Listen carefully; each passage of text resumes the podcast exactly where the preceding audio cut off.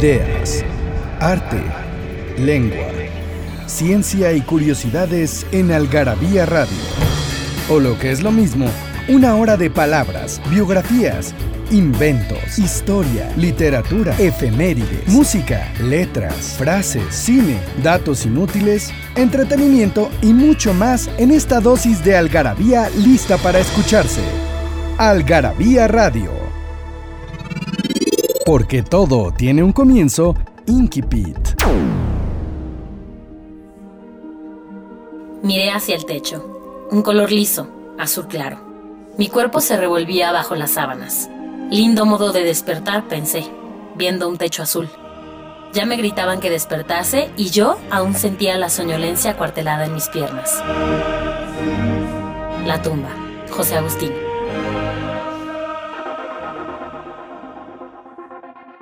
Hola, ¿cómo están?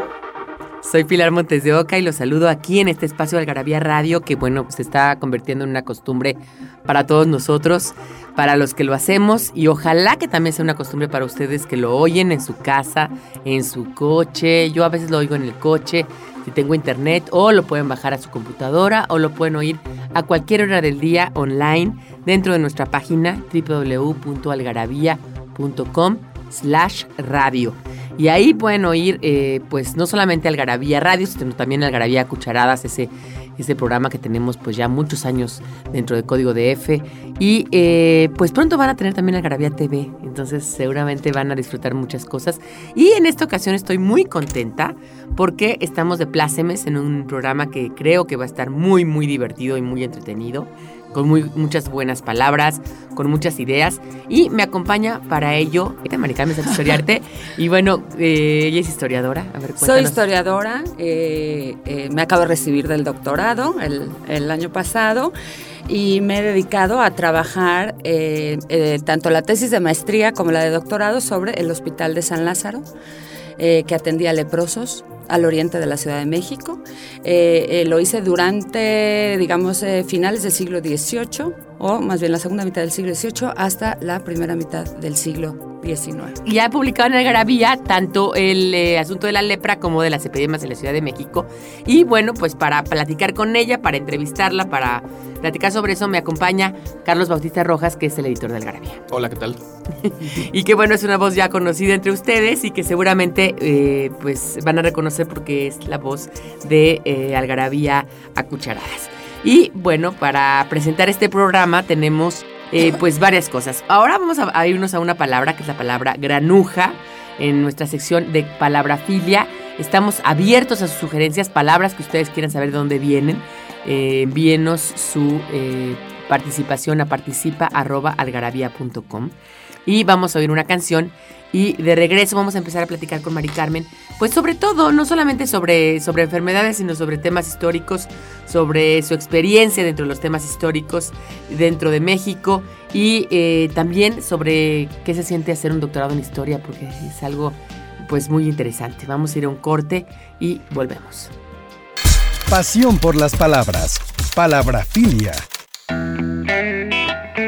Granuja. Esta palabrita surge del latín granum, grano, semilla, y es una derivación de grano, que de origen se refería a las semillas de las uvas y por extensión a las uvas separadas del racimo. No es nada aventurado suponer que esta palabra comenzó a usarse para referirse a los jóvenes que se apartaban del racimo, es decir, los que rompían las normas. Pero dígame usted si no se muere de risa si le dicen granuja, Además, le apuesto que si se lo dice a cualquier joven por la calle, seguramente lo voltará a ver y dirá, ¿a quién le dijo granoso?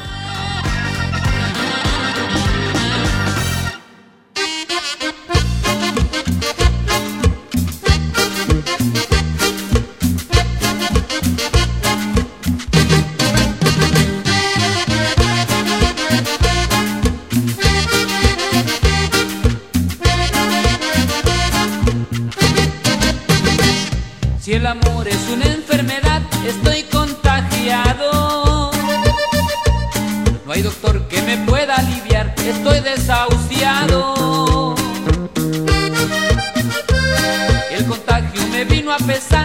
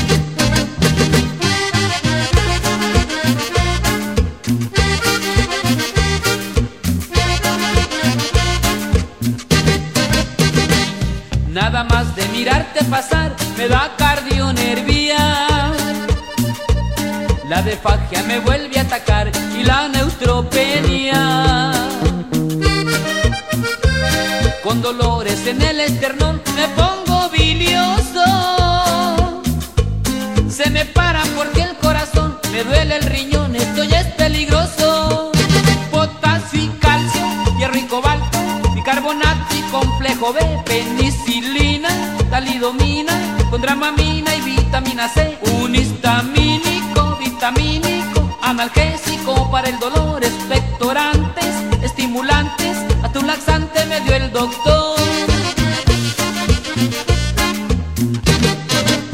Potasio y calcio, hierro y cobalto, bicarbonato y complejo B, penicilina, talidomina, con dramamina y vitamina C, analgésico para el dolor, expectorantes, estimulantes, hasta un laxante me dio el doctor.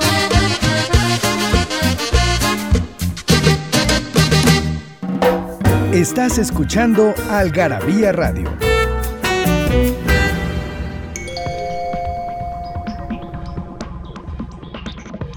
Aquí ya de vuelta en Algarabía Radio, eh, platicando sobre eh, pues varios temas. El tema, en este caso, es el tema de la historia de las enfermedades y en, en particular de la lepra. ¿Verdad, Mari Carmen? Y de las epidemias, ¿no? Sí. Que querías que abordáramos ese tema. Pues es que es- existe para la Ciudad de México, que no salió en la Ciudad de México propiamente, después salió este artículo sobre las epidemias en la Ciudad de México. Y cómo, bueno, pues yo me puedo imaginar si hoy en día todavía hay epidemias, ahora con este que hubo en el diciembre de la gripa, que fue una cosa horrible. La del 2009, si no me equivoco, fue en el 2009. 2009, la, de H1N1. H1N1. La H1 que nos recordó, ¿no? Yo Sí. creo, aquellos tiempos porque hubo miedo colectivo. Eh, eh, me llamó muchísimo la atención, por ejemplo, que sacaron el Cristo de la Salud. Creo que hacía 150 años que no salía a la calle el Cristo de la Salud, ¿no? Eh, eh, este miedo a lo desconocido, ¿no? Sí, Y- o todos este, con tapabocas, ¿no? Exacto, y esta, eh, eh, eh, eh, eh, también bueno. esta cosa del castigo, ¿no? Que está como muy en el imaginario colectivo y que nos hace también... A ver, pero explícate eh, un poco, a ver, ¿por qué no te entiendes el tema del castigo? No, es que no quisiera nada más decir que las epidemias eran vistas como castigo desde la Edad Media y hasta muy entrado el siglo XIX, que podemos hablar ya de la bacteriología, ¿no? Y de, bueno, de cosas ya médicas como, eh, en un sentido más positivista, ¿no? Pero porque los médicos trataban de resolver los problemas de las enfermedades, ¿no? Tanto eh, eh, individuales como epidémicas. No es nada más que se concibieran como, como un castigo divino o un castigo personal, ¿no? También. Divino, perdón, personal o colectivo, no nada más así, sino que también los médicos eh, eh, eh, buscan respuestas, buscan tratamientos más allá de las explicaciones este, religiosas, ¿no? O, Pero, o pero fíjate que lo que tú estás tocando es muy interesante. Tú dices desde la Edad Media se veían como un castigo. Yo creo que hoy en día, bueno, primero oímos Desde una antes, canción desde la muy interesante que es de la de los Tigres del Norte que se llama El Contagio, ¿no? Que bueno, pues es una canción que de alguna manera habló del H1N1, ¿no? Porque le hicieron después. Yo creo que los Tigres del Norte hacen canciones pues, así como, como, pues nada más, ¿no? Pero eh, habla del contagio en el amor. No, no importa tanto eso, sino que cuando nos enfermamos, y eso es un estudio que hizo Victoria en Aljamía, eh, y Claudia, tenemos, sobre todo de gripa, que fue el estudio que nosotros hicimos, el agripado hoy en día se siente culpable. Se siente muy culpable por haberse enfermado de gripa y además avergonzado de estar enfermo de gripa. Y ustedes pregúntenle a cualquiera, ¿qué pasó? No, es que sí, me dio un gripón horrible, pero es que le da pena no ir a trabajar por la gripa, pero a la, a la vez se siente mal, tan mal que no puede ir a trabajar por la gripa, también le da pena contagiar a otros. Este, le preguntas y generalmente la respuesta es, ya me siento mejor, no, ya estoy mejor, es que ya, no, eh, o muchas personas que también les preguntaban decían cosas como, yo, yo nunca me enfermo, es que yo ya no me ha dado gripa, es que yo desde que tomo tal ya no me da gripo. O sea, hay una idea de que tú eres la culpable o tú eres el culpable de haberte enfermado. O sea, de que tus hábitos te enferman. Yo me acuerdo cuando fuimos a ver también esta exposición del cuerpo humano, que creo que todavía está en el Universum, pero yo la fui a ver en otra, en otra, en otra, en otro lugar. Esta exposición, no sé si se acuerdan de, de Bodyworks, Sí, sí, sí, ¿no? sí, donde viene todo el cuerpo humano, decía claramente ahí que eh, los seres humanos del siglo XXI vemos la enfermedad como un obstáculo, un- como un eh, nuisance, ¿no? En inglés, no sé cómo se dice en español, es como una molestia, Sí, sí, una, sí. una Un cosa fastidio, una fastidio, porque no podemos seguir adelante con este ritmo de ansiedad que tenemos de la vida, de la edad de la ansiedad, donde todo tiene que ir rápido, rápido, rápido. Y aparte, como todo tiene que ser perfecto, tenemos que lograr la perfección en todo. Entonces, ¿cómo puedo enfermarme? Entonces, yo no sé si esta culpa de enfermarme venga en el mismo sentido en la Edad Media, ¿no? No, no lo sé cua- cómo se relaciona esta culpa que- actual con la culpa Eh, de que, antes. eh, eh, mira, yo creo que quizá hay dos cosas. Una culpabilización en el sentido de que, de que te castigaron, ¿no? De que hubo un castigo divino, ¿no? Un castigo, ya insisto, ya sea personal o colectivo, pero también hay una cosa... o sea, Sodoma y Gomorra, un poquito, ¿no? Exacto, la idea de la Biblia. o sea, la idea de las enfermedades eh, eh, desde la, desde la Biblia, ¿no? La idea de la Biblia es el, el- el leproso es el, el- el- el que cometió un pecado, ¿no? Generalmente claro. el pecado de la carne. De hecho, en el índice de temático de la Biblia buscas enfermedad y te remite a castigo. Sí, Te claro, remite a castigo y además, bueno, ahí están Sodoma y Gomorra y ahí están las siete plagas de Israel. que son castigos. Y Jesús es el gran sanador, Además. ¿no? De, cu- de- de cuerpo y de alma. ¿No? Entonces hay ahí también una cosa que, que está imbrincada, ¿no? Tanto la enfermedad como el pecado. Y en la Edad Media eh, la lepra es justo eh, eh, la expresión de esta dicotomía, ¿no? Si pecas en alma, pero, pero se te castiga en cuerpo, ¿no? Y en este cuerpo mutilado, destrozado y evidente a todos, ¿no? Porque es una enfermedad, la lepra mutila, destroza, gangrena, ¿no? Es una enfermedad que está a la vista de todos, Claro. ¿no? Este, hay otras que, bueno, tardaban más, aunque fueran igualmente de vergonzosas o que expresaran el pecado, no se notaba, ¿no? Como la sífilis, la podías, este, eh, eh, ocultar, bueno, hasta que ya llegaras a la ceguera o a la locura, ¿no? En- en- hay muchos, ¿no? Casos famosos europeos, este. Bueno, el, El mismo Marqués de Sade, ¿no? que- Dicen que Marqués de Sade murió de sífilis, ¿no? Pues hasta Beethoven dicen que Hasta tenía. Beethoven tenía Pues es que era una, era, era Muy consecuencia común. de Es una bacteria muy terrible. común. Sí, sí, Sí, sí, sí. Entonces, este, sífilis por, había por todos lados. Ahí ¿no? ese era el castigo total, de- ¿no? El, el castigo de Venus, ¿no? Exacto. Había en el siglo XIX, aquí en México decían, una noche con Venus, una vida con Mercurio, que lo curaban con Mercurio. Y la gente se volvía loca. No, pero además te hacía boquetes en la boca, por Dios, ¿no? Y este, o sea, pero bueno, tampoco eh, quiero caer en esta idea de que, ay, no sabían qué hacían. No, bueno, hay una imposibilidad más que una incapacidad de los médicos de antes para resolver Bueno, las eh, cosas. Estábamos el hablando del- avance de la tecnología y una serie de cosas. Yo lo que, que te, esta cosa que decías de la culpabilización, yo creo que somos más duros ahora con el enfermo que antes. Antes había toda una serie, toda una red. No hablamos, por ejemplo, del 17, del 18, quizás hasta del 19, toda una red hospitalaria, una de red este, asistencial, ¿no? Que te atendía fueras derechohabiente o no. O sea, o sea, No, y no solamente eso. Que te atendía y te acogía, y te acogía integralmente. O sea, te atendía el alma, el cuerpo y tu necesidad material en ese momento, ¿no? Por eso los hospitales Fíjate. empezaron siendo, bueno, albergues, ¿no? Y hospitales, ¿no? En, en- Sí, sí, eh, sí. eh, cubrían, digamos, ambas necesidades. Yo siento que hoy hay una responsabilidad mucho más fuerte para el enfermo en términos individuales y donde si tienes la sociedad recursos, se tú repliega. Tú te atientes si puedes y si no, pues. pero es tu modo, culpa, ¿no? porque Claro. e- esta idea sí es, eh, eh, la podemos Sí, rastrear la culpa. quizá hasta la, hasta la ilustración, ¿no? Esta idea de la, eh, quizá junto a la idea de la individualización, ¿no? Donde nos hemos vuelto cada vez más uno, uno, uno, ¿no? Y no, y no somos este eh, eh, eh, una gran grupo humano integral, ¿no? Donde unos dependemos de otros, ¿no? Sí, esa, esa, esa cosa de, de tú ráscate tus, tus Exacto, es muy del entonces, siglo XX. y- Yo creo que la responsabilización del enfermo, junto con la culpabilización, va de la mano de este avance del- de, la individualización cada vez más brutal, ¿no? Y si tú te fijas en el lenguaje que es lo tuyo, las enfermedades siempre, cuando las usas en- en eh, metafóricamente, siempre van a algo peyorativo. Es que la delincuencia es el cáncer de la sociedad. ¿no? Ese es el leproso del grupo, o sea, al que, al Sí. que nadie se quiere acercar. ¿no? Todas estas, estas eh, eh, siempre, siempre la- las enfermedades tienen esa cosa peyorativa. Sí, vamos a seguir Y- hablando de eso. Déjame, vamos a ir a un corte. Y antes del corte, ¿por qué no nos dices, Carlos? eh, pues la pregunta, la pregunta, y es una pregunta que, que creo que puede ser muy interesante para que se, gan- se ganen 30 paquetes de revistas. Sí, tres algarabías, 30 paquetes de Ajá. estos. Es cómo se llamó la epidemia que mató a más de 50 millones de personas entre 1918 a 1920. Datos inútiles, numeralias, frases y explicaciones que nadie te había dado en Algarabía Libros.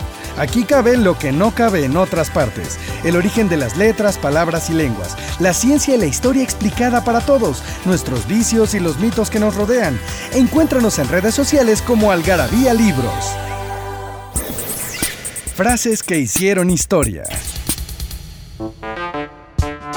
Los libros solo se escriben para, por encima del propio aliento, unir a los seres humanos y así defendernos frente al inexorable reverso de toda existencia, la fugacidad y el olvido. Stefan Zweig.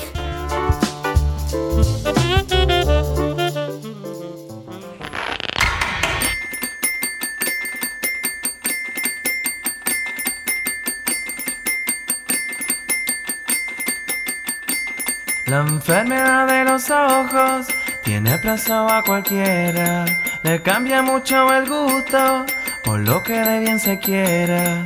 Si al ojo le pregunto, me responderán cantando. Le cambia mucho el gusto por lo que de bien se quiera.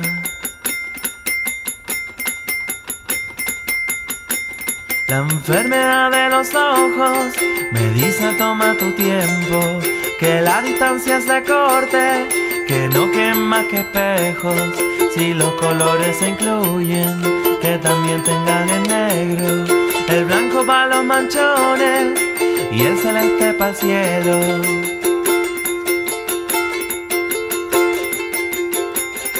La enfermedad de los ojos me pilló por sorpresa. Me dijo toma tu tiempo, pa' lo que de bien se quiera. Si pienso lo que se tiene, no se sabe de repente. Que la vida se hace tira cuando menos se lo piense.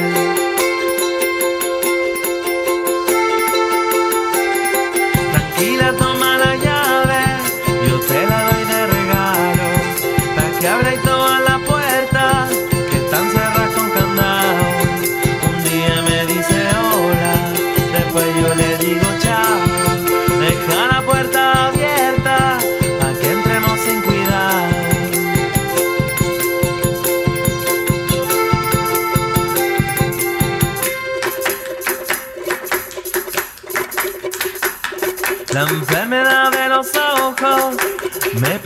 sorpresa. Me dijo toma tu tiempo, a lo que de bien se quiera. Si pienso lo que se tiene, no se sabe de repente. Que la vida se hace tira cuando menos se lo piense.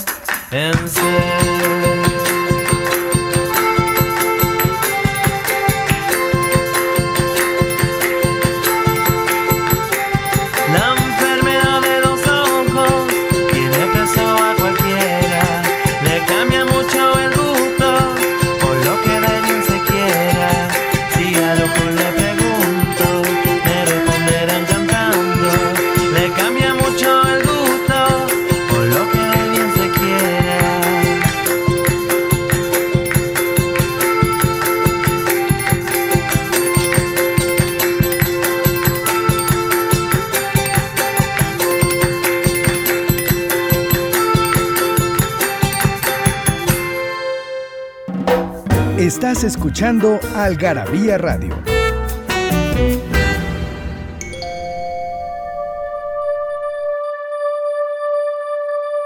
Estamos aquí en Algarabía Radio platicando sobre la enfermedad, sobre, sobre varios temas de la enfermedad. Y oímos una canción de GP, La enfermedad de los ojos, 2005, de Chile. Esto es un grupo chileno, es interesante, un grupo más o menos nuevo.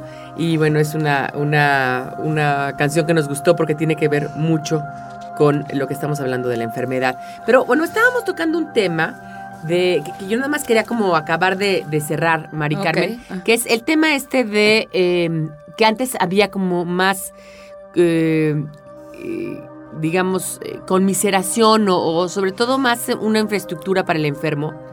Pero yo no digo nada más a nivel, tú dices a nivel asistencial, que es cierto, y además yo creo que también en el, en el inconsciente colectivo, o sea, el, el- el- empatía. Tú, tú ve, por ejemplo, pel- eh, digamos, novelas del siglo XIX, donde, por ejemplo, Thomas Mann, que se va a la montaña mágica a curarse, ¿no?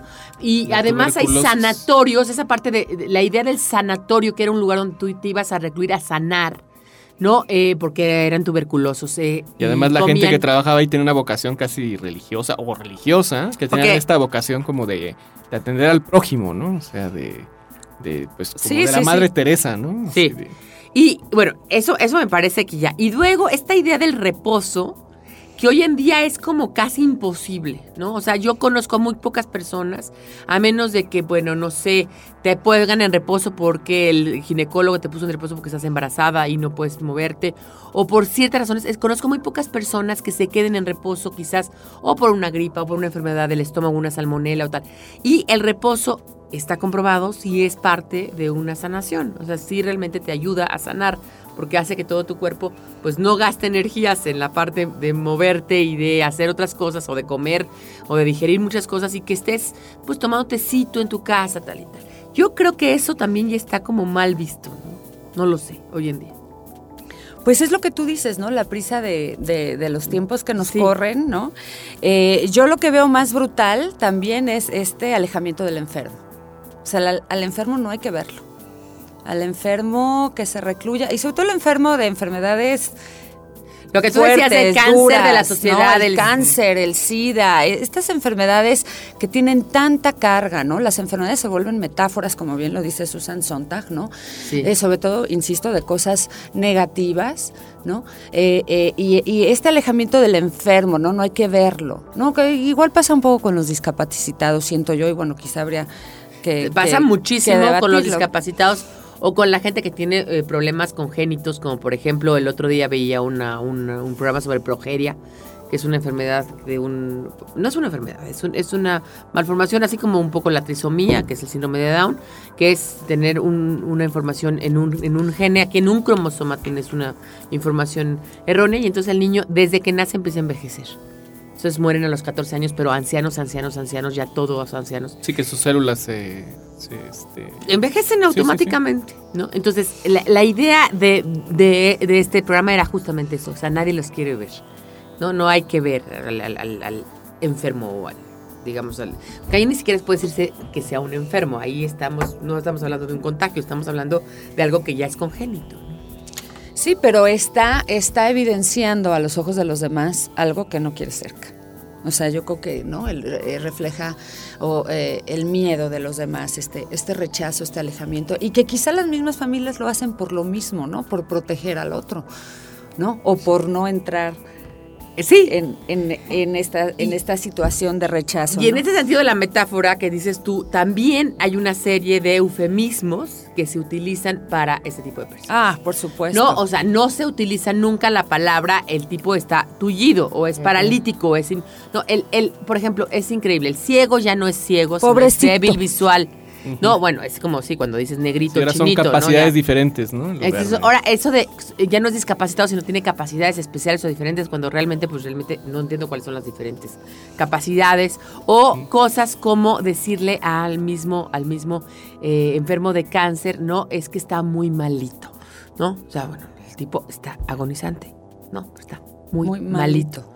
¿No? Muy malito, ¿no? Y- Bueno, tú sabes que nombrar las cosas las definen. es que no hay que nombrarlas. ¡pum! Esto es Exactamente. como, ¿no? Este, en, en el nombre está, ¿no? Este, En- eh, el como decía, es- como decía Borges, ¿no? Si, en- no si, en- si el- si el nombre es arquetipo de la cosa, en el nombre rosa está la rosa y todo el Nilo en, la, palabra, Nilo, ¿no? Pues es cierto, a final del camino. ¿no? así es. Pero estabas diciendo tú, de, de- de- sobre todo de estas enfermedades y de, de estas enfermedades que se convertiran en epidemias, Ajá. ¿no? Sí, que alcanzaban, este, alcanzaban a un número de población eh, tremendo, ¿no? Bueno, pues nosotros, porque ya no- no- nos tocó esta del 2009 como una cosa extrañísima y en la que además se pudo ubicar perfectamente el turista que venía de China y llegó a Canadá, ¿no? Pero, o sea, pero antes, pues no, no, no, no. Y sí existió, porque además yo creo que fue una cosa medio, digo, el H1N1, pues, pues, la influenza sí, sí existe. que De hecho, existió hace muchos años, pero lo que te quiero decir es Va si sí realmente fue una epidemia en México. Pues quién sabe. Habría Mira, que lo, ver lo interesante es que como la gente entró en, en En pánico, pánico. y sí aplicó las medidas de higiene que normalmente deberíamos tener diario, pero nadie las usa. O sea, de lavarse las las manos, manos. después de llegar de la calle y usar el transporte público y todo esto, después de ir al baño, antes de preparar alimentos. Hubo un dato curioso que me dieron los de la Zagarpa. En, aquel entonces estábamos haciendo el libro este del Itacate del viajero. Del viajero, que tiene Que- que ver también con... A ver, cuenta un poco de qué tiene que ver ese, ese libro. Bueno, la, la anécdota es que eh, cuando estábamos reuniendo la información para, para ese libro, nos dijeron los de la Zagarpa que se habían caído hacia niveles este, de crisis todos los medicamentos contra males gástricos, o sea, todos los que tienen que ver con infecciones estomacales. Porque, porque todo mundo se lavó las manos y todo eso, desaparecieron las enfermedades gas- gastrointestinales por dos semanas en México. Fíjate que... Y debido a eso, o sea, se cayó el mercado de, Wow. de- de farmacéutico de todo eso. Y bueno, sí hubo consecuencias económicas por ello, ¿no? También. Pero lo interesante es que no, no este, se ocurrió la epidemia como tal, porque la gente sí llevó al pie de la letra las, las medidas eh, higiénicas. Bueno, al grado lo del. Lo del tapabocas ya era, ya era una exageración, ¿no? Eso sí ya era una Es que exageración. es ver del impacto mediático, ¿no? Ajá. O sea, de sí, ahí nos controló el- la televisión, finalmente, ¿no? Yo creo que sí. Sí, sí, sí. Yo O creo sea, que sí, ahí sí. Y si un buen día quieren este, Yo me acuerdo que- disolver un movimiento social, dicen, ah, pues ahorita hay una epidemia, pum, Y así. ya, y ya todo el mundo encerrado en su casita. ¿no? Yo me acuerdo que aparte yo en esa época estaba con el interferón, que estaba haciendo una, una quimioterapia por, por la hepatitis que tuve y me la quería quitar y entonces la hepatitis C y que me habían contagiado y entonces estaba haciéndome la... Entonces yo tenía junto con pegado, yo a mí no me dio influenza, pero yo me sentía muy mal y me acuerdo perfecto del mensaje de del presidente Calderón diciendo, pues quédense en su casa y no salgan, ¿no? Yo creo que estos días lo mejor es que se queden en su casa y que se laven las manos. fue justo el fin de semana de la feria de el Aguascalientes. 5, el 5 de mayo, sí, Sí, fue, fue, el, fue el la- puente del la- 5 La de mayo. feria del 5 de mayo. sí. Bueno, pues entonces esa, es- esa fue la historia. Pero a mí me gustaría que ya entráramos al tema histórico, Ok. que nos platicaras un poquito, pero vamos a ir a un corte ah, ok. y vamos a regresar. No sé si puedes repetir un poco la pregunta. Sí, claro. 30 paquetes de 3 algarabías a los primeros que envíen la respuesta a participa.algarabía.com. ¿Cómo se llamó la epidemia que mató a más de 50 millones de personas entre 1918 y 1920? También les quería decir que el Itacate del Viajero ya lo pueden conseguir. Está en www.algarabíashop, S-H-O-P-P-E. Y es un libro que, bueno, hizo Carlos junto con la Zagarpa. Interesante sobre todos los temas que tienen que ver con viajar y qué tipo de cosas puedes traer o no. El otro día que yo me fui a España. medidas higiénicas Y que precisamente traía- para evitar eh, generar una epidemia por un descuido. ¿no? Exactamente. Es muy, muy interesante. y Bueno, creo que para ir a la India te tienes que poner no sé cuántas. una cantidad de del paludismo, la tuba- una cantidad de vacunas. Yo a la- yo a la India no esa pienso ir, como- una cantidad de Como dice mi marido, 13 dice. vacunas. Yo para ver, yo para ver mi serie me voy a Chalco, ya no tengo que ir hasta la India.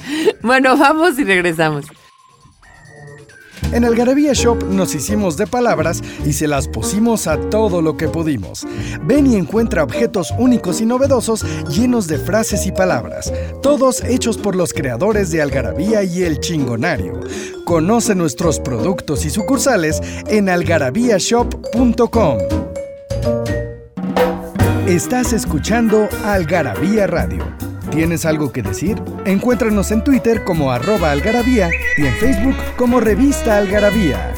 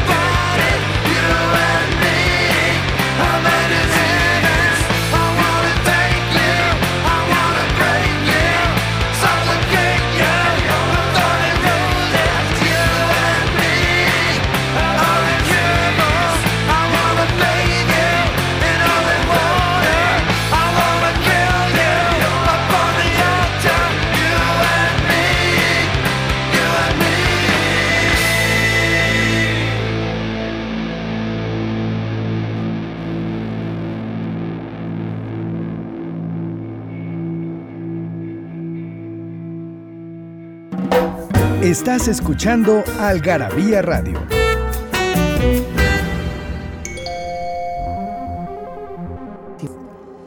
Pues estamos aquí ya de vuelta y vamos a entrar al tema de eh, pues la epidemia como tal. Tú hablabas de la peste. Mira, te voy a, a- a- dos cosas ahorita que hablábamos de la epidemia de hace unos años aquí en la Ciudad de México, dos cosas importantes. No siempre la enfermedad se manifiesta de la misma manera, es decir, no siempre es la misma, ¿no? La influenza de, del 2009 no es, la, no es la de 1918. Los virus van cambiando y van mutando. Como la gripe, ¿no? Que Es todo el correcto. tiempo estamos. Entonces, y hay veces que se presentan con mayor fuerza o menor fuerza a través del tiempo o que se combinan con otras enfermedades. Yo pensé que también le hablabas que culturalmente tampoco se reciben de la misma manera. Eso tampoco, por supuesto, ¿no? O sea, a- eh, eh, se reacciona distinto. Además, también a distintas enfermedades, ¿no? No es lo mismo, a lo mejor, enfermarse de, eh, de viruela, que te va a dejar unas secuelas evidentes, a enfermarte de tifo, ¿no? También está la cuestión de que ya quedas marcado. Sí, sí, ¿no? sí, sí, sí. Entonces, esa, y otra parte que, eh, creo que es aquí lo que yo quiero dejar muy claro, es que las enfermedades son fenómenos biológicos, pero son fenómenos sociales. ¿No? Evidentemente, ¿a quién le va a pegar más? Pues al que tiene este, menos recursos, ¿no? al que eh, ha padecido hambre, por ejemplo, ¿no? Sobre todo Desnutrición. antes, desnutrición. Entonces también la enfermedad pone de manifiesto esta, esta, esta serie de cuestiones, eh, esta serie de factores socio- socioeconómicos, ¿no? Y, eh, Como y- dice el refrán, el- las pulgas le dan al perro más flaco. ¿no? Exactamente. Y luego también está esta otra parte, ¿no? Porque ha, ha habido discusión sobre si ciertas enfermedades tienen un mayor o menor impacto en hombres o en mujeres. A los niños, A a los los, hombres adultos, en fin, eso es eh, eh, lo que quería decir. Eh, como la varicela o la viruela, estas que son, ¿no? Para Este, niños, por ejemplo, es más de es- niños, ¿no? Son es- más de niños. es- son más de niños, aunque no necesariamente o no exclusivamente. ¿no? Pero siempre es, eh, eh, por ejemplo, ¿por qué a las mujeres no? Y ahora que estabas hablando, eh, ¿les da más o les da menos según una enfermedad u otra? Y ahora que estabas diciendo eh, la del 2009, los primeros eh, casos fueron mujeres, mujeres divorciadas, mujeres solas, pues que no se van a reposar, ¿no? Se van a tener que parar y van a tener que ir a chambear y van Claro. a tener que ir a dejar al niño a la escuela, ¿no? Y lo mismo pasaba antes, son estas mujeres. ¿no? Las que atienden También ¿no? las primeras en infectadas. su casa, ¿no? También decida las primeras infectadas mujeres fueron las que cuidaban al- enfermo, las enfermeras. Entonces no hay una disposición genética, es una disposición social la que hace que estas mujeres, ¿no? Sean las primeras este, Afectadas. eh, víctimas. Bueno, no así en, en, eh, durante el virreinato, porque bueno, no había mujeres este, enfermeras, por supuesto, y no había órdenes femeninas exclaustradas, ¿no? Entonces, bueno, no era así, ¿Todas pero son las claustro? mujeres que, eh, todas eran de claustro. Ah, Este, no, eh, eh, son las mujeres que atienden en su casa. interesante, no sabía, ¿eh? Que Sí, nada más creo que sí. Es- ¿Qué no es mi tema, pero creo que creo esto Que casi es cierto otra, que, que, que sí. que es un gran tema. Se enclaustran hasta después, se exclaustran, perdón, del 19, durante el 19. Increíble. Este eh, y, Y bueno, bueno- la primera gran epidemia, por supuesto, que hubo aquí en, en México es de viruela, por todos conocida, que trajo eh, las- Viruela negra le llamaban. ¿Por qué? No, viruela, no, esa es el vómito negro. Ah, esa es la peste negra. ¿no? Es que hay peste negra, que es la peste, y a la gran peste negra es la, de, la que decía Carlos, la de 1345, esta que asola a Europa de una manera brutal y termina casi con tres cuartas partes de la población. Realmente tres cuartas partes de la población. Realmente, porque además la peste, si no mal recuerdo, esa peste negra tiene tres manifestaciones. A ver, dime qué es la peste. En enfermedades, Es- digamos, es- ¿cómo la entenderíamos hoy en día?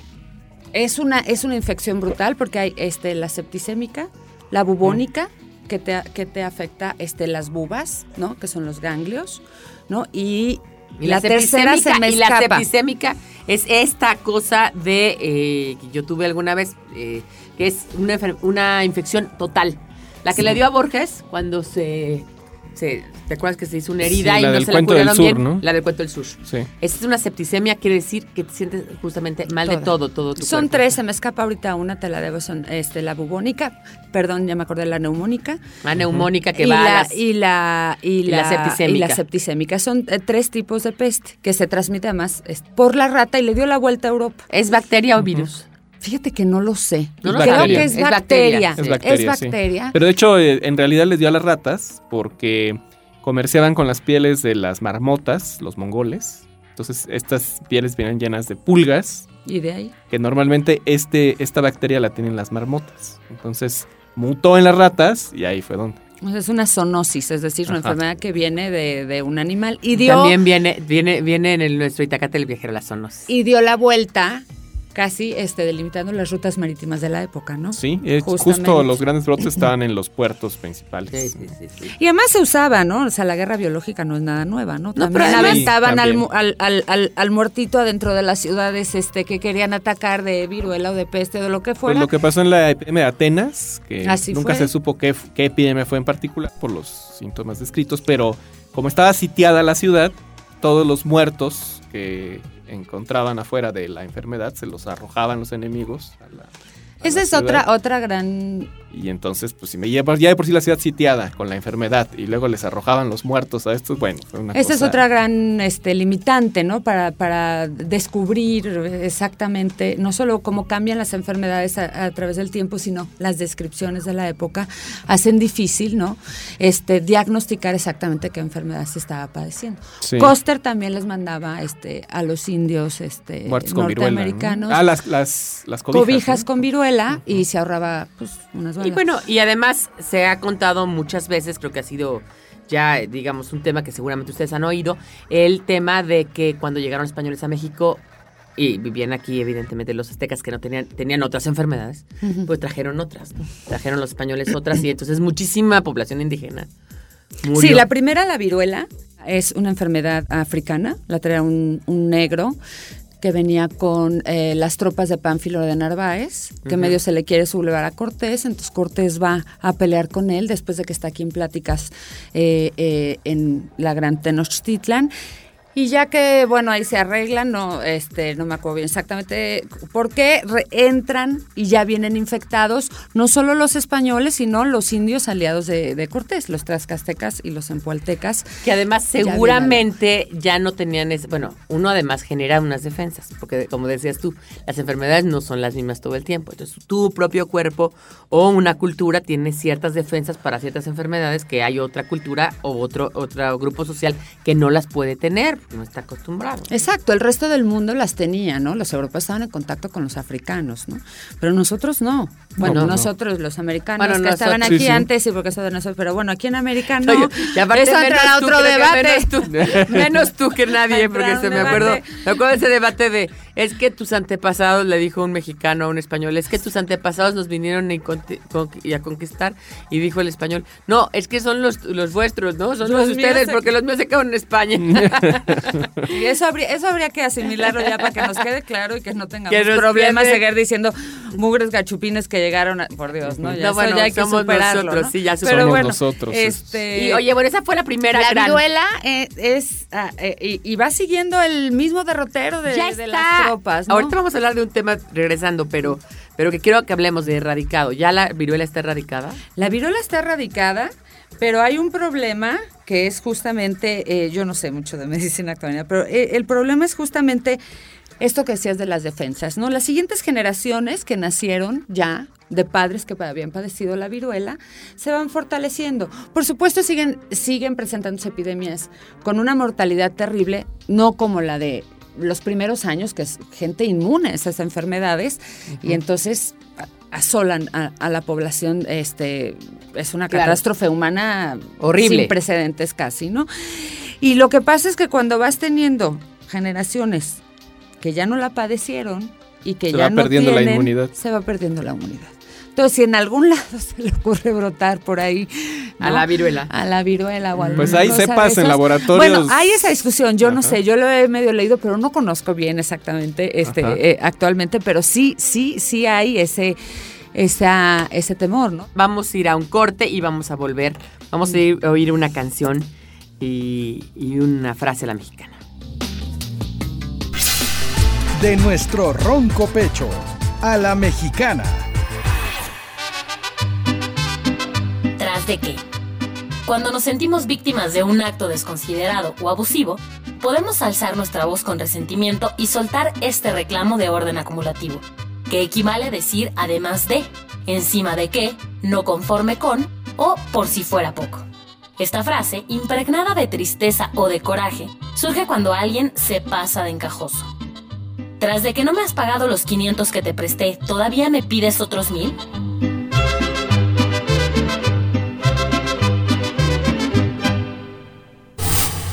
¿Quién dijo que no se puede viajar al pasado? Algarabía para recordar.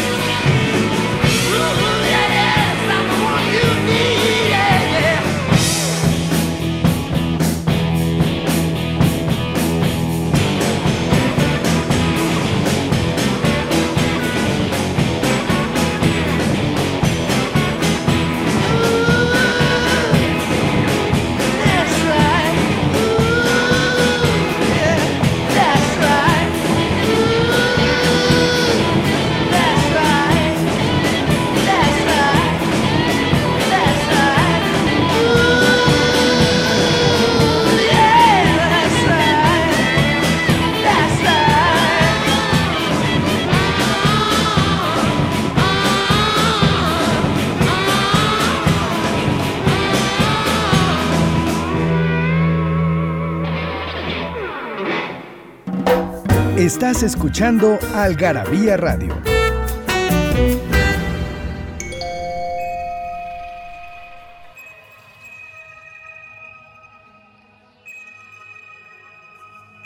Aquí de vuelta estamos platicando sobre la, o sea, si se erradican o no las enfermedades. Y tú decías que en los años 50 Yo creo que sí se radica, ¿no? Este, pero también eh, eh, creo que también eh, frente a esta cuestión que hablábamos al principio de eh, de que la medicina cada vez se particulariza más y, y- y, este y aleja al enfermo, también está esta otra corriente de empezar a verlo de una manera mucho más integral, ¿no? También Pero tú estamos decías que en los años eso, 50 ¿no? en México Ah, en los, ah, hu- hubo algunas enfermedades, no recuerdo ahorita cuáles, que se erradicaban por, por decisión presidencial.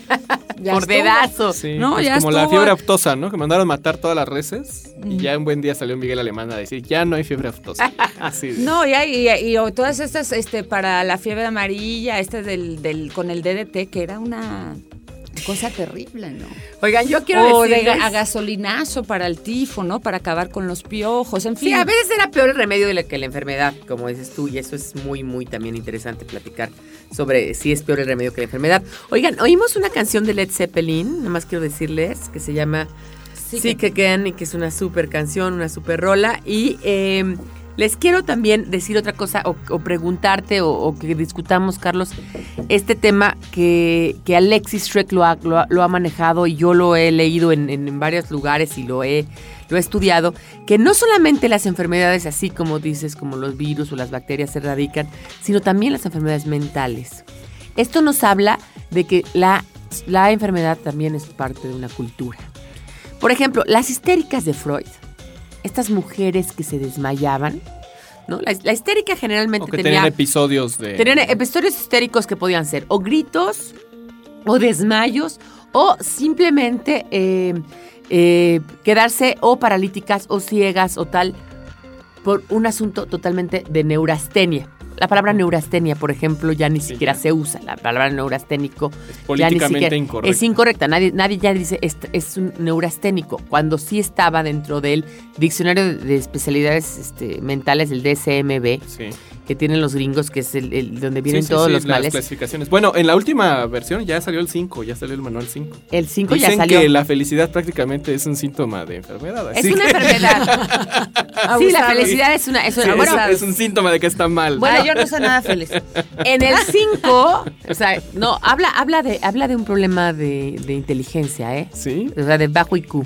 casi casi lo que dicen diciendo que... El que es muy feliz. El que es muy feliz. Yo desconfío de la gente que es muy feliz, déjame Sí, sí, decirte. muy, muy feliz, soy muy, muy feliz. No. Eso, eso habla de, de que pues no estás viendo una realidad. O sea, como dice Freud, vivimos en la falta, no puedes ser feliz así tan feliz, ¿no?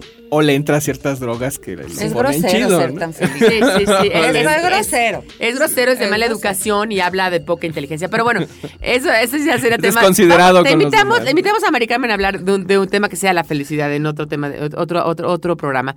Pero esta, esta, esta enfermedad de histeria, por ejemplo, donde las mujeres se acababan.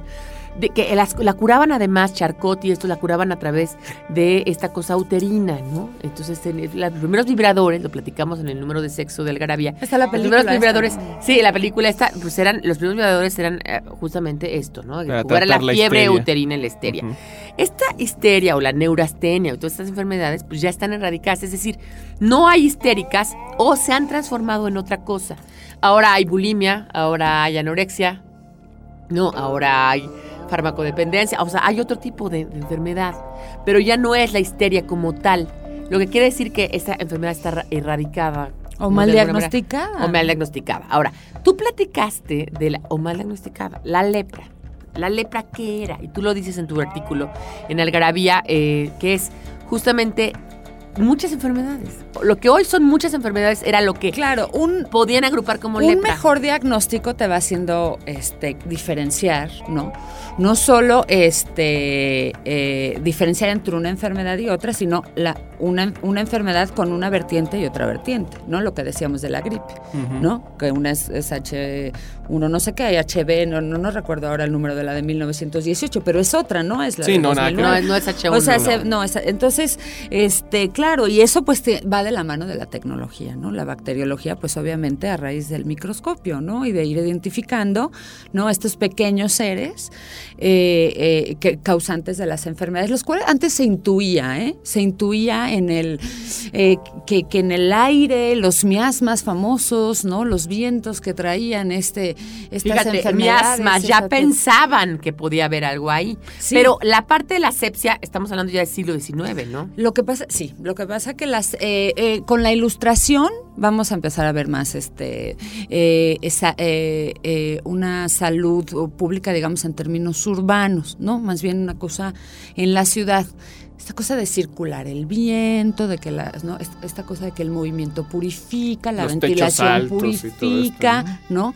En, en el hospital es que tiene que estar ventilado el aire, es que tiene que, este, tiene que este, estar ventilado el lugar, tiene que estar el aire en movimiento, ¿no? Esta cosa de que el estancamiento y por supuesto el olor fétido, ¿no? Es lugar de eh, donde pueden surgir, emanar eh, eh, enfermedades. Como hoy de dicen que los tipo. aviones, ¿no? Que muchos los aviones porque tienen aire acondicionado y entonces Está ahí, hay- ahí reciclando. trae mucha gente el virus, ¿no? De- y luego los trae de otros lugares y las bacterias. Eh, como el hospital, ¿no? Que si estás enfermo no vayas al hospital porque vas a agarrar algo. no, va, ahí, no vayas al hospital, sí. La infección intrahospitalaria, y, y lo, lo mencionas tú, no sé si tú o lo mencionó yo en algún artículo, que decíamos que a partir de, ah sí, lo, lo menciono yo en la fiebre puerperal, que la fiebre puerperal es en, en casamenteras, en un artículo que se, se llama Sí. de casamenteras, parteras y abortos, la fiebre puerperal no se manifiesta hasta que empieza a haber hospitales donde las mujeres tienen partos, porque es la fiebre puerperal es una enfermedad que se da a través del puerperio, esta parte del, a la hora de que nacen. Del nacimiento. Y eso no se daba cuando las mujeres parían En su más casa. aisladamente, pero en el momento en que y no había asepsia, ¿no? El, el- el cirujano se ponía los peores guantes, los más sucios, porque pues, de todas maneras iba a agarrar más sangre. Exacto. No. Sí, un, un mejor diagnóstico este eh, eh, hace, claro, que sea más, quizá más fácil encontrar eh, una solución, ¿no? Pero la asepsia es del siglo XIX, Sí, es cierto. ¿no? La, la asepsia personal. Pero tú mencionaste No. que desde el 18 ya, ya este, separaban a los enfermos de las camas, precisamente se dieron cuenta que así se contagiaban menos. Eh, eh, hay una cosa, no sé si sea tanto Ajá. de contagio o de privacidad, porque Ajá. finalmente cuando están adentro del hospital, pues ya están contagiados, ¿no? O sea, sí, sí. en, en- en este hospital que, que- que yo conozco, ¿no? El de San Lázaro, ya están contagiados. No sé si sea una cosa más bien como de privacidad. Y es muy curioso, ¿eh? Es muy curioso que, que- que finalmente eh, tan temprano haya esta... Esta, bueno, es como de principios del 19, esta separación, ¿no? Porque en esos hospitales, el que dices tú, los tuberculosos estos, ¿no? Eh, eh, eh, eh, había Sí, muchos, este, bueno, en Suiza tendrían sus cuartos porque, bueno, pues... Era mucho dinero. Más dinero, pero en, aquí en Argentina, grandes galerones, ¿no? De una enfermedad, las fotos son evidentes, Sí, ahí evidentes. están, ¿no? Hasta la Segunda Guerra Mundial hasta las- estamos hablando. ¿eh? Ese es otro punto. Eh, las guerras son, eh, uno, lugares para eh, momentos que crean Que las condiciones juntos, ¿no? perfectos Si para fuera cual- herida, herida de guerra o enfermedad contagiosa, lo que fuera, todos estaban juntos. Exacto, y entonces eh, las guerras son un momento muy propicio para eh, desarrollar enfermedades, ¿no? Este, el tifo sobre todo, ¿no? Y, eh, y la guerra también eh, es un El lugar tipo donde cómo se manifiesta, ¿eh? el tifo empiezas a sangrar, este, tienes fiebres, este, te duele el estómago, es, es, es, es así como Una un infección montón. también general. sí. Y las guerras, lo que decir es que es un, eh, es un momento donde la cirugía ha avanzado. En las guerras, ¿no? Así a es. manera de resolver en el momento. La ¿no? reconstructiva, la plástica, la... Este, eh, O eh, simplemente las amputaciones en Roma, ¿no? O sea, de las primeritas de, pues, o le ¿Cómo cortamos la pata o se muere, ¿no? ¿Cómo va? Sí. Ya en Roma, imagínate. Sí, ¿no? Oye, pero a ver, volviendo al tema de la lepra, ahorita Ajá. que regresemos, vamos a repetir la pregunta y vamos a regresar. Platícanos un poquito cómo está, o sea, qué enfermedades eran la lepra, porque yo tengo ahí una teoría que te quiero Ah. preguntar. Entonces, a ver, dinos la, la pregunta, Carlos. Sí, 30 paquetes con tres algarabías cada uno. Los primeros que envíen la respuesta a participa.algarabía.com de cómo se llamó a la epidemia que mató a más de 50 millones de personas entre 1918 y 1920. ¿Quién dijo que no se puede viajar al pasado? Algarabía para recordar. El primero de enero de 1940 se estrena la película Rebecca de Alfred Hitchcock. El 27 de enero de 1945, las tropas soviéticas liberan a los prisioneros de Auschwitz, Polonia, el campo de exterminio y concentración más grande. Una gran cantidad de judíos ya habían sido asesinados. El 16 de enero de 1991, el presidente estadounidense George Bush ordena la entrada en acción de la operación Tormenta del Desierto, que inició con los bombardeos aéreos sobre Bagdad.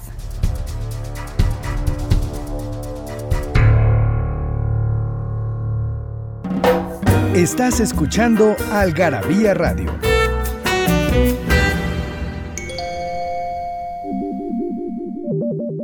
Estamos aquí de vuelta en la Algarabía Radio y yo te quería preguntar dos cosas. A ver, A ver. primera, la, la- la idea de, eh, de la zoonosis, que es, la pregunta que yo hago es, muchas enfermedades vienen de animales. Creo que el SIDA también, ¿no? No se sabe todavía exactamente. Lo del chango este. No, porque hay son dos virus distintos, no es una mutación de otro y se han encontrado casos raros de personas que han tenido los dos virus, el de los changos y el de los humanos.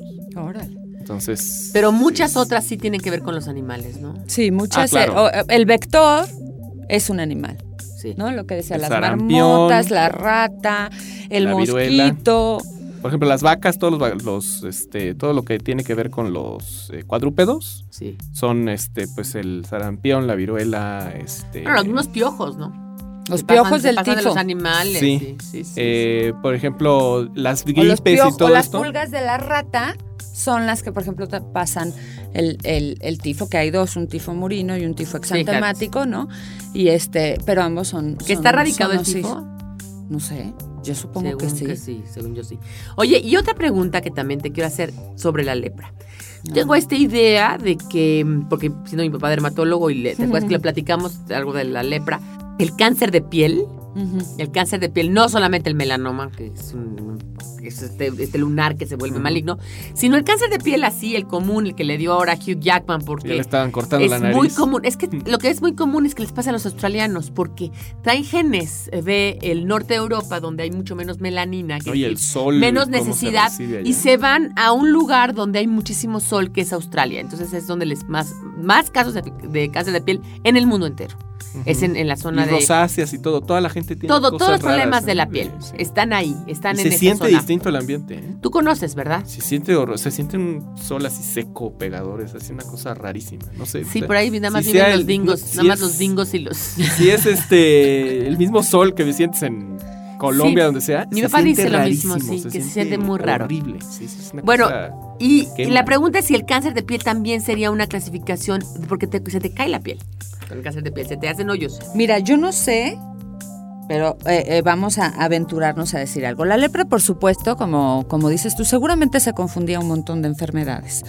Una sarna, eh, eh, qué sé yo, erisipela, Rosácea, rosácea, en fin, una cantidad. acné, hongos. Yo creo que a lo mejor a- a- algunas que a nosotras nos pudieran sorprender o parecer repugnantes, no, no en la Edad Media. Yo creo y, este es- creo ferviente que el umbral del dolor y el de la repugnancia era mucho más amplio entonces que el del que somos Pues, nosotros. Sin bañarte ¿no? en toda una vida, imagínate. Y el de la repugnancia está visual, ¿no? De, de, de, bueno, pues el cojo del pueblo o el loco del pueblo, el tuyo del pueblo. O, o Bueno, qué pues sé tú yo, no has visto. y yo no sé si llegaban a padecer cáncer de piel, ¿no? Dado también, a, eh, acuérdate que el umbra- el- la esperanza de vida era mucho más corta. Sí, es cierto. ¿No? Entonces, eh, eh, eh, seguramente. El cáncer de piel te da, algún no, pero te da después, te da mucho después. en- ¿eh? claro, porque el daño es, es, es acumulativo, ¿no? En- en, en la piel. Entonces, no sé si fuera exactamente cáncer de piel. pero Habría algunas algún personas que cáncer, estaban en el cosa. campesino que está todo el día en el sol, quizás. Seguramente, y que seguramente lo tendría, ¿no? Pero acuérdate que entonces se morían de estas enfermedades infecciosas. Nosotros somos los que nos morimos de enfermedades crónico-degenerativas, ¿no? Ellas- Diabetes, Y- de diabetes o de... Eh, cardiovasculares, cáncer, eh, Sí. en fin, todas estas que antes, pues, pues no, ¿no? La Sí, era esperanza más de fácil que vida se es de murieran 30, de una 30. diarrea, ¿no? En aquel entonces. Una deshidratación, Ujú. de Yo ya me hubiera muerto epidemia. 14 veces, o 25, o 100. Yo me hubiera muerto al dar a luz, tranquilamente, ¿no? Sí, no, o sea, Ok. yo de, de cuanta salmonela, gripa, este, el accidente que tuve, la, la hepatitis o cualquier cosa y me hubiera matado. Claro. Pero que ya ha habido maneras de que me lo hayan quitado, ¿no? Que esas también te van a llevar, a ver, señores, y sí, seamos conscientes, te van a llevar a otros problemas. O sea, las medicinas que te tomas. No o sea, vayamos lejos. A principios de siglo, López Velarde se murió de pleuresia porque no existía la penicilina. Punto, ¿no? Entonces, hoy en día, además no que ha lejos. crecido nuestra esperanza de vida. Claro. Estamos hablando de la edad media, ¿cuánto? ¿Cuánto? Estamos hablando de unos 30 años. Pues yo ahí, creo, por ahí. Por ahí. 30. ¿Y tú en, el- en la colonia cómo- cuánto era la esperanza de vida? Por ¿Tú ahí también, unos 35, Sí, 40. sí. También depende, por supuesto, eh, dónde vivías, Sí, el poder quién adquisitivo. eras, ¿no? Sí. ¿no? Si, este, si ¿Qué eras un peninsular o si eras este el arzobispo, ¿no? Tenías o más si eras posibilidades. un peón en una mina, ¿no? Que tenían todos una serie de problemas este, respiratorios, una serie de problemas este, de pulmones. eh, Pulmonares, los, los, los mineros, ¿no? Entonces también depende, volvemos a estas enfermedades eh, que eh, condicionadas por las condiciones sociales, ¿no? Por las condiciones socioeconómicas, ¿no? Sí, y bueno, y, y- y lo que dices tú, que yo creo que sí me gustaría como que, que se quedara muy patente, porque nos, nos sobran pocos minutos para este programa, que es esta parte cultural, ¿no? De cómo la culpa, la enfermedad, cómo se ve, cómo hay un rechazo hacia la enfermedad y cómo... Siempre entonces- culpabilizamos al enfermo. Yo, bueno, siempre no me gusta hablar en absolutos, pero sí hay una gran culpabilización del enfermo y una gran responsabilización del enfermo, ¿no? Esta cosa del cáncer que se lo he oído a algunas personas todavía a él. Es que hace muchos corajes, ya le dio cáncer. No, no digas eso. Es que no sale, no, es que, Es que no, no digas es que no saca las cosas y como no expresó nunca su dolor, por eso le dio cáncer. A mí estas cosas, no sé cómo se llama, New Age o lo que sea, pues te dio cáncer, por, Pseudociencia. te, te dio cáncer por- porque es una mala leche, o sea, una mala cosa y una mala suerte. O sea, el cáncer es una realidad que Bueno, es una predisposición genética al cáncer. Además, y todos Además, tenemos células cancerosas, pero además, bueno, Todos. no, o a- sea, volvemos pero hay a lo gente mismo. que si su papá se murió de cáncer de mama, la madre, y de repente ella se muere de cáncer de mama, bueno, ahora se acaba de morir la, la esposa de Eduardo, un amigo, la hermana de Eduardo, un amigo mío, de cáncer de mama, y su madre ya había tenido cáncer de mama. Estamos hablando de un cáncer y es, eh, tú sabes lo que engloba el cáncer, una cantidad de, ¿no? Sí. Y más Factores. agresivos y menos agresivos y aquí Sí, y allá que y de piel Hereditario, y de mama y de Es información, pero ¿no? el cáncer, no olvidemos, decía y decía no sé qué científico, que vamos a morirnos de información. Es decir, la información es lo que es el futuro. ¿no? Entonces, a final de cuentas, es una información que pasa de una célula a otra. ¿No? Y también un virus es una información. Hay una, yo sí creo que hay, bueno, o sea, a ver, si fumo y me da enfisema, pues bueno, a ver, si es tu culpa, o sea, a ver, si le echaste ganitas y te enfermaste. Pero esta cosa de que el cáncer te dio porque no supiste manejar tus emociones. y la o sea, diabetes te dio por un susto. Exacto. Oye, ¿y qué no importan los cocas que te tomaste, ni, ni los Pero la, de tamal? la- la- la- esta cosa de la enfermedad del susto es bien antigua. Esta idea ¿Ah, del sí? susto, sí. Te, te Ay, lo no voy a digas. te lo voy a buscar. pues deberías hacer un artículo sobre el Por- susto. Porque hay una, eso de que se asustó y se quedó así. Es muy prehispánico esta aire, ¿no? idea. Es, ajá, es, a mí me es dijeron que yo me enfermé de la tiroides, pues yo tengo enfermedad de la tiroides también por predisposición familiar. Pero que sí se me soltó en una época de estrés. Evidentemente te bajan las defensas y entonces se te Claro. manifiesta la enfermedad. Como decías tú en las guerras y en todo esto, me decían, ah, sí, se te dio tiroides, sí. No seguramente hiciste, tuviste una pena muy grande, porque la tiroides nada más le da a la gente que tiene una pena muy grande. Pero a mí, a mí que me acaba de dar gripe. A mi hermana le quitaron esta, la tiroides, a mi abuela, a mi mamá. Claro, a mi porque hay un, antecedente, hay un antecedente Bueno. genético. Yo apenas que tuve gripe, alguien me mandó un mensaje. Dice, no, es que seguro tienes cosas que decir porque según un psicólogo, no sé Ah, ¿Y qué. qué tal eso? Y si tienes gripe, acomoda los cajones Ajá. para que estés en orden. Sí, No, sí, no. sí. ¿Qué? No, es así de. Dije, a ver, Pues hay un virus. contagiaste, O sea, hay un virus. O sea, sí, dije, si no existieran las teorías de Darwin, ni este, toda la bacteriología, te la, te De la paso. Pasteur. Pero no mames. Exacto, ahí hay está, ahí está, ¿no? medio, ¿no? Pero entonces. No, para es- mí ya me parece fatal lo de New Age porque Pero vamos es a una manera de lo, a lo que volvemos a lo que tú iniciaste, Pilar, que decías, es una manera de suavizarlo. Sí, La el verdad es que eufemismo. Sí, no, Ay, de, es, es que, que- pobrecito, ¿no? No. Y, Y, y tú ves a alguien eh, que se acerca con el pelo porque se le cayó con su banda y la gente tiende a, a- a- a- mm, tú una tía que tuvo cáncer, eh, una amiga, la gente tiende a actuar diferente hacia la gente que tiene cáncer como si estuvieras ya en el umbral de, de la muerte, ¿no? Y De una igual manera ni siquiera, igual ni siquiera, Y ¿no? pues todos de alguna manera, ¿no? sí, También. bueno, Entonces, yo que el bueno, cáncer sí es una enfermedad. eh, somos, ale- otra vez, alejar al enfermo, ¿no? A que, lo que, ojos que no ven, ¿no? Exactamente. Corazón tema. Bueno, pues estamos terminando. Lástima, porque la verdad que está la plática que nos queremos quedar aquí tres horas más. Te invitamos otra vez. Ay, feliz. Órale, pues No, te es que invitamos para queda- vamos a hablar, porque quedan un chorro de cosas, pero además también para que hablemos del susto y de otras cosas y Ah, te lo platiquemos otras Ese cosas. te lo voy a pedir como tema Exacto. para. Nos vamos, Carlos. Pues se acabó. Nos da muchísimo gusto que nos hayan oído, que estén aquí en este espacio. Estamos abiertos a sus comentarios en participa.algarabía.com. Gracias a Daniel Moral, como siempre, espacio. Parte de Algarabía Radio ya es un asset, es un activo fijo de nosotros. Nuestro maestro de radio. en realidad. Sí, venimos. La semana que entra nos oímos otra vez. Datos para romper el hielo con el doctor Ian Q. Carrington.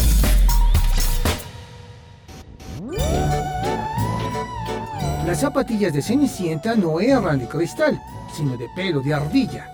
El cambio se debió a una mala traducción que hizo Chalut Perron al confundir la palabra ver, pelo de ardilla, con ver, cristal.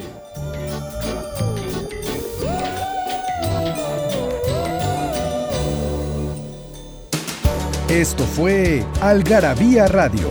Conocimiento, ingenio y curiosidad en una hora.